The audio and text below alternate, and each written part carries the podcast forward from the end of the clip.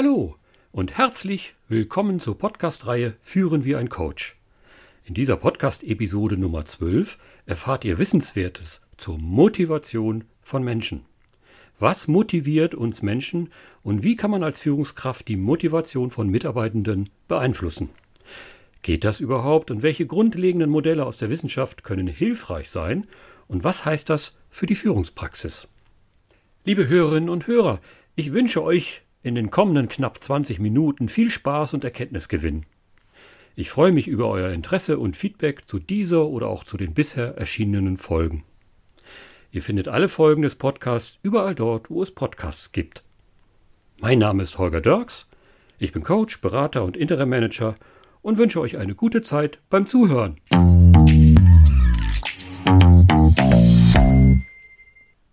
Liebe Hörerinnen und Hörer, der Wortschöpfung nach ist die Bezeichnung Motivation auf das lateinische Verb movere, also bewegen, antreiben, zurückzuführen.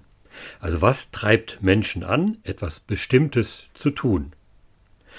Als wissenschaftliche Definitionsansätze für Motivation findet man in der Literatur reichlich weitere Vorschläge. Als sehr kurz und eingängig empfinde ich die Definition aus den 80er Jahren von Werner Korell, einem deutschen Psychologen, Korell hat Motivation als innere Bereitschaft zur Aktivität, als sogenannte Verhaltensbereitschaft definiert. Dabei mobilisieren äußere, innere oder situative Reize die Energie und Richtung für zielgerichtete Handlungen. Entsteht der Antrieb im Wesentlichen von innen und selbstgesteuert, spricht man von intrinsischer Motivation. Das Gegenteil ist die extrinsische Motivation. Hier wird der Antrieb von außen angeregt, also zum Beispiel durch Leistungsbeurteilungen oder Noten. Und es versteht sich von selbst, dass Motivation heute in vielen Anwendungsbereichen erforscht wurde und wird.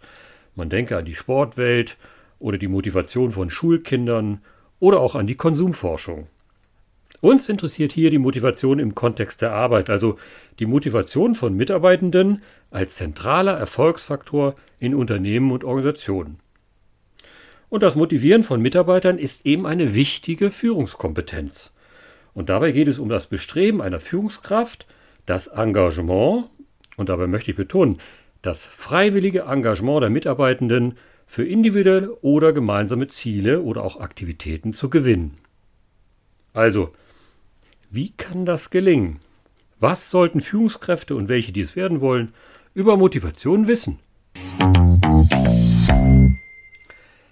Liebe Hörerinnen und Hörer, klar ist, was Menschen antreibt, ist so unterschiedlich und individuell, dass Motivation sozusagen allgemeingültig nicht zu erklären ist. Aber es gibt Modelle und Theorien aus der Wissenschaft, die Führungskräften helfen können, die Motivation und das Handeln ihrer Mitarbeitenden zu verstehen und auch zu beeinflussen. Bevor ich euch einige dieser Hilfestellungen vorstelle, möchte ich euch zu einer kleinen Übung anregen. Denn ich bin davon überzeugt, dass ihr selbst bereits jetzt Experten des Fachgebiets Motivation seid.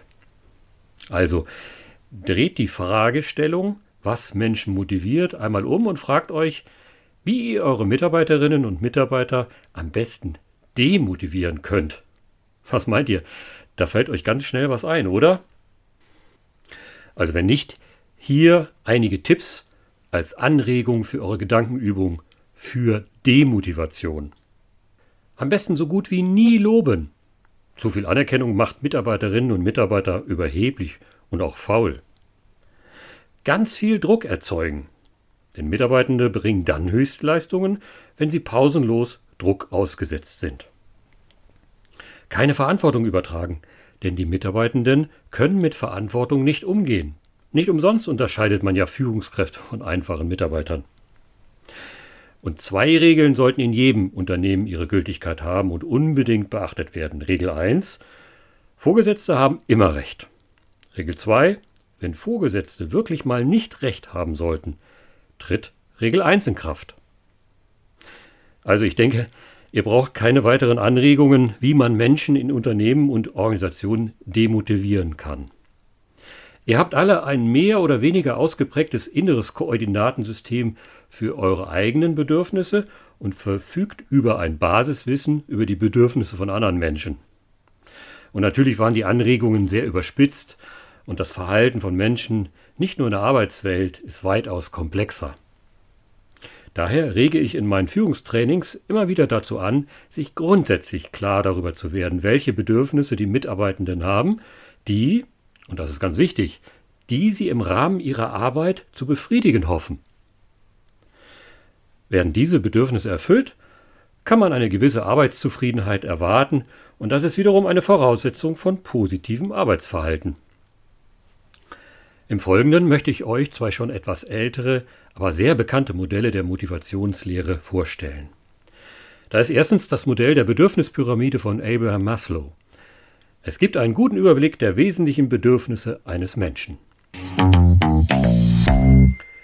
Abraham Maslow war ein amerikanischer Psychologe und gilt als einer der Gründerväter der humanistischen Psychologie. In den 50er Jahren untersuchte er verschiedene Ansätze für die menschliche Motivation und daraus entwickelte er das Modell der Bedürfnispyramide. Liebe Hörerinnen und Hörer, stellt euch also eine Pyramide vor oder eben auch der Einfachheit halber nur ein gleichschenkliges Dreieck mit seiner Spitze nach oben. In diesem Dreieck befinden sich nun fünf Bedürfnis- bzw. Motivkategorien, die Maslow gruppiert hat. Diese Motivkategorien gelten nach seinen damaligen Erkenntnissen als hierarchisch. Ihre Bedeutung nimmt also von der Basis des Dreiecks nach oben zur Spitze zu. Sozusagen als allgemeine Basisbedürfnisse und als Fundament des Dreiecks gelten die physiologischen Bedürfnisse. Also eine warme und lebenswerte Umgebung, Essen, Trinken, Schlafen und auch der Geschlechtstrieb gehört hier dazu. Eine Nichtbefriedigung bedeutet also einen körperlichen Mangelzustand. Die zweite Kategorie fasst Maslow als Kategorie der Sicherheitsbedürfnisse zusammen.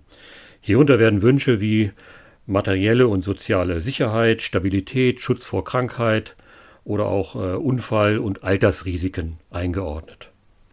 In die Arbeitswelt übertragen bedeuten diese beiden ersten Bedürfnisstufen unter anderem der Wunsch der Menschen nach einem gesunden Arbeitsplatz mit ausreichender Beleuchtung und Klimatisierung, ausreichende Pausen und Erholungszeiten oder auch das Streben nach einem sicheren Arbeitsplatz und geregelten Strukturen.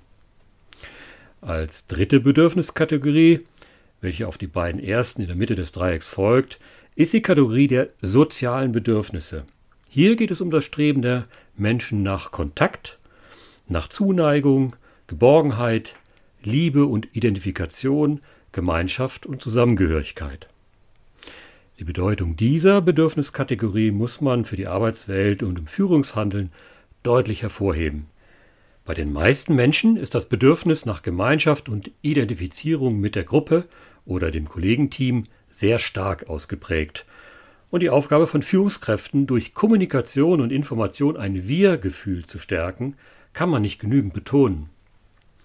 Dazu gehört zum Beispiel das Lösen von Konflikten in einer Arbeitsgruppe genauso dazu wie die Integration vermeintlich außenstehender oder isolierter Mitarbeiterinnen und Mitarbeiter. Über der dritten Kategorie in unserem Dreieck, also bereits Richtung Spitze des Dreiecks, folgt die vierte Bedürfniskategorie. Das sind die Selbstachtungs- und Wertschätzungsbedürfnisse. Also das Streben nach Selbstvertrauen, Anerkennung und Aufmerksamkeit von anderen und das Bedürfnis, nützlich und notwendig zu sein. Im Arbeitsleben zeigen sich diese Bedürfnisse unter anderem häufig durch den Wunsch nach mehr Kompetenzen und Verantwortung und durch Leistung, Anerkennung aus dem Umfeld und durch Vorgesetzte zu erfahren. Schließlich die Spitze des Dreiecks bildet die fünfte Bedürfniskategorie. Das sind die Selbstverwirklichungsbedürfnisse. Nach Maslow geht es hier um Sinngebung, Wachstum und die völlige Entfaltung der eigenen Persönlichkeit.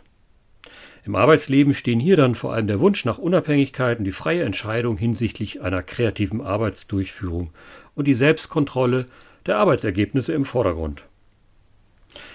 Liebe Hörerinnen und Hörer, Abraham Maslow hat neben dieser hierarchischen Gruppierung von Bedürfnissen noch eine Reihe weiterer Thesen zur Motivationslehre aufgestellt. Diese stehen jedoch heute mehrheitlich in der Kritik, vor allem wegen der unzureichenden Empirie. Die Bedürfniskategorien nach Maslow können euch jedoch aber eine grundsätzliche Orientierung geben, woran man bei Motivation seiner Mitarbeiterinnen und Mitarbeiter denken sollte. Ein weiteres sehr hilfreiches Modell für Führungskräfte ist die Zwei-Faktoren-Theorie von Frederick Herzberg. Frederick Herzberg war ein amerikanischer Professor für Arbeitswissenschaft und hat die Zwei-Faktoren-Theorie der Arbeitszufriedenheit entwickelt. Herzberg unterschied bei den motivierenden Faktoren zwischen Hygienefaktoren und Motivatoren. Hygienefaktoren sind sozusagen die Begleitumstände im Arbeitsumfeld, also zum Beispiel die Personal- und Unternehmenspolitik, die unmittelbaren Bedingungen am Arbeitsplatz, aber auch die Beziehungen zum Vorgesetzten und zu den Kollegen. Sie sind die Grundvoraussetzungen für Arbeitszufriedenheit. Aber ihr Vorhandensein alleine reicht nicht aus. Es braucht also nach Herzberg Motivatoren, man könnte dies auch als Anspornfaktoren bezeichnen, die auf die Einstellung des Mitarbeiters zu seiner Arbeit wirken. Diese sind beispielsweise der Wunsch nach Anerkennung, Erfolg, spannende Arbeitsinhalte, Verantwortung, persönliches Wachstum, Aufstieg und Beförderung. Diese Motivatoren oder auch Zufriedenheitssteigerer bewirken eine dynamische und positive Spannung, weil sie unter anderem das Erlebnis von Selbstbestätigung hervorrufen. Beide Faktoren müssen also vorhanden sein, damit Menschen in ihrem Arbeitsumfeld zufrieden und leistungsbereit sind. Ist also eine Führungskraft aus Sicht des Mitarbeiters unsympathisch oder unfähig oder gar unfair, wird der Mitarbeiter auf lange Sicht unzufrieden und demotiviert sein. Der Hygienefaktor gute Beziehungen zum Vorgesetzten wird hier nicht erfüllt sein, es baut sich Frustration auf, die Arbeitszufriedenheit sinkt. Und in den wenigsten Fällen kann die Frustration auch durch eine hochinteressante Arbeitsaufgabe ausgeglichen werden. Aktuelle Umfragen diverser Wirtschaftsinstitute und Gewerkschaften bestätigen dies übrigens. Einer der häufigsten Gründe, warum Mitarbeiter oder Mitarbeiterinnen ihr Unternehmen verlassen, ist das Verhältnis zu ihrem Chef. Sie kehren dem Unternehmen den Rücken wegen ihres Vorgesetzten. Andererseits hat jemand einen sympathischen Vorgesetzten, aber eine monotone und langweilige Arbeit, die nicht seinen Fähigkeiten entspricht, wird die Person trotz ihrer netten Führungskraft nur bedingt motiviert sein. Im besten Fall bleibt die Leistung des Mitarbeiters konstant, sie steigt aber nicht an. Zwei Dinge sind übrigens noch interessant. Während man sich an die Hygienefaktoren häufig schnell gewöhnt, beispielsweise eine Lohnerhöhung, ist die Wirkung der von Herzberg beschriebenen Motivatoren in der Regel länger anhaltend. Und je besser qualifiziert ein Mitarbeiter ist, so selbstverständlicher sind die Hygienefaktoren und so wichtiger sind die Anspornfaktoren. Umgekehrt kann man sagen, je einfacher und standardisierter die Arbeit ist, die jemand macht, desto wichtiger sind die Hygienefaktoren.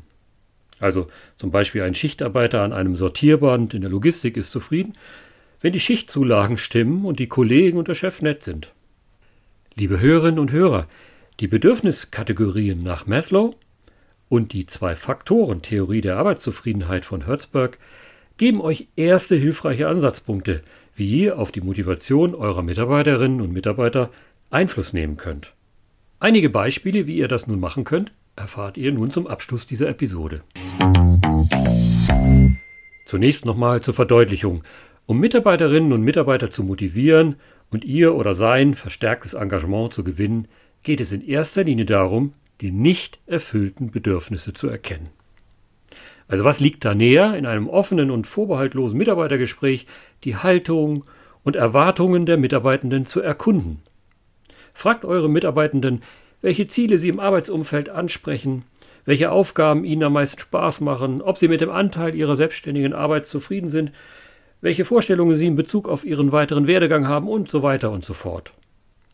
Und natürlich werdet ihr als Führungskraft nicht sofort für alle Wünsche und Vorstellungen eurer Mitarbeitenden sozusagen eine schnelle Bedürfnisbefriedigung hervorrufen. Aber ihr erhaltet in der Regel Informationen und Ansätze, mit welchen Motivatoren ihr bei den Mitarbeitenden erfolgsversprechend Einfluss nehmen könnt. Ihr erinnert euch, die wichtigsten Motivatoren nach der Lehre von Herzberg sind Verantwortung, Arbeitsinhalte und Anerkennung. Die Übertragung von Verantwortung hat bei vielen Menschen eine starke und lang anhaltende Wirkung. Es fördert das langfristige Gefühl von Zufriedenheit mit der Arbeit und richtig dosiert ermöglicht es den Mitarbeitenden Entscheidungsräume, die ihre Selbstständigkeit weiter stärken. Und nebenbei könnt ihr durch das Delegieren von Verantwortung euch auch selbst entlasten. Motivation seiner Mitarbeiter und eigene Entlastung Mehr kann man sich als Führungskraft fast nicht wünschen, oder? In Bezug auf Arbeitsinhalte motiviert ihr vorwiegend Menschen, die stärkenorientiert arbeiten können. Diesen fällt die Arbeit leicht, sie macht ihnen Freude und führt zu Erfolgen. Also überlegt als Führungskraft, die wie ein Coach agieren will, welche Aufgaben ihr welchen Mitarbeitenden übertragen wollt. Und verteilt zum Beispiel neue Aufgaben und Projekte an Mitarbeiterinnen und Mitarbeiter, von denen ihr einschätzt, dass sie an den neuen Herausforderungen wachsen werden. Hier ist natürlich euer Fingerspitzengefühl gefragt, denn nicht jedes anspruchsvolles Projekt wird jeden Mitarbeiter glücklich machen. Aber was spricht dagegen, eine mögliche Aufgabenergänzung oder Delegation vertrauensvoll im Gespräch mit den Mitarbeitenden abzuwägen? Ihr könnt auch die Aufgabenerfüllung und Verantwortung trennen. Delegiert die Arbeitsaufgabe zum Beispiel an eine eher unerfahrene Person und übertragt die Verantwortung an einen erfahrenen, älteren Mitarbeitenden. Liebe Hörerinnen und Hörer, last but not least ist da noch der Motivator Anerkennung. Viele Menschen sagen, dass sie von ihren Vorgesetzten kaum positives Feedback bekommen. Sie fühlen ihre Arbeit nicht wertgeschätzt. Woran kann das liegen? Ich denke, den Führungskräften ist immer noch nicht ausreichend bewusst, welch einen hohen Stellenwert das Bedürfnis Anerkennung für die Menschen hat. Und wenn es ihnen bewusst ist, dann sind sie häufig nicht in der Lage, gutes, anerkennendes Feedback zu geben, welches auch ankommt. Wenn ihr Mitarbeitern eure Anerkennung zum Ausdruck geben wollt, beachtet ein paar Grundregeln. Gebt differenziertes Feedback. Das heißt, Verteilt bei euren Mitarbeitenden nicht nur ein pauschales Lob, sondern sagt ihm oder ihr, was euch genau an seiner oder ihrer Arbeitsleistung gefallen hat. Lobt das beobachtete Verhalten, nicht die Persönlichkeit. Zeigt eure Anerkennung nicht nur für außergewöhnliche Einzelleistungen, sondern eben auch für gute und dauerhafte Leistungen, die über einen längeren Zeitraum erbracht wurden. Wenn ihr lobt, bleibt menschlich und auf Augenhöhe. Äußert eure Anerkennung so, wie es dem Mitarbeitenden gefallen würde. Er oder sie soll sich ja freuen. Ihr könnt zum Beispiel überlegen, ob es dem Mitarbeitenden gegebenenfalls peinlich sein könnte, ihn vor dem Team zu loben. Und spart insbesondere nicht bei jungen und unerfahrenen Menschen mit Anerkennung. Sie brauchen Lob, um zu erkennen, was das richtige Verhalten ist und um ihr Selbstvertrauen zu stärken. Liebe Hörerinnen und Hörer, ich wünsche euch nun viel Erfolg beim bewussteren Einsatz der genannten Motivatoren und hoffe, ihr konntet in dieser Episode hilfreiche Erkenntnisse für euren Führungsalltag mitnehmen.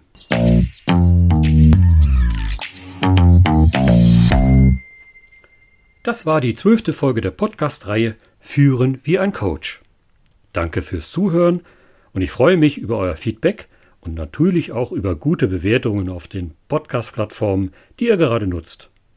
Mein Name ist Holger Dirks, ich bin Coach, Berater und Interim Manager. Informationen zu meinem Leistungsangebot erfahrt ihr auf der Seite www.derlogistikcoach.de. Ich wünsche euch eine gute Zeit und bis dann, bis zur nächsten Folge.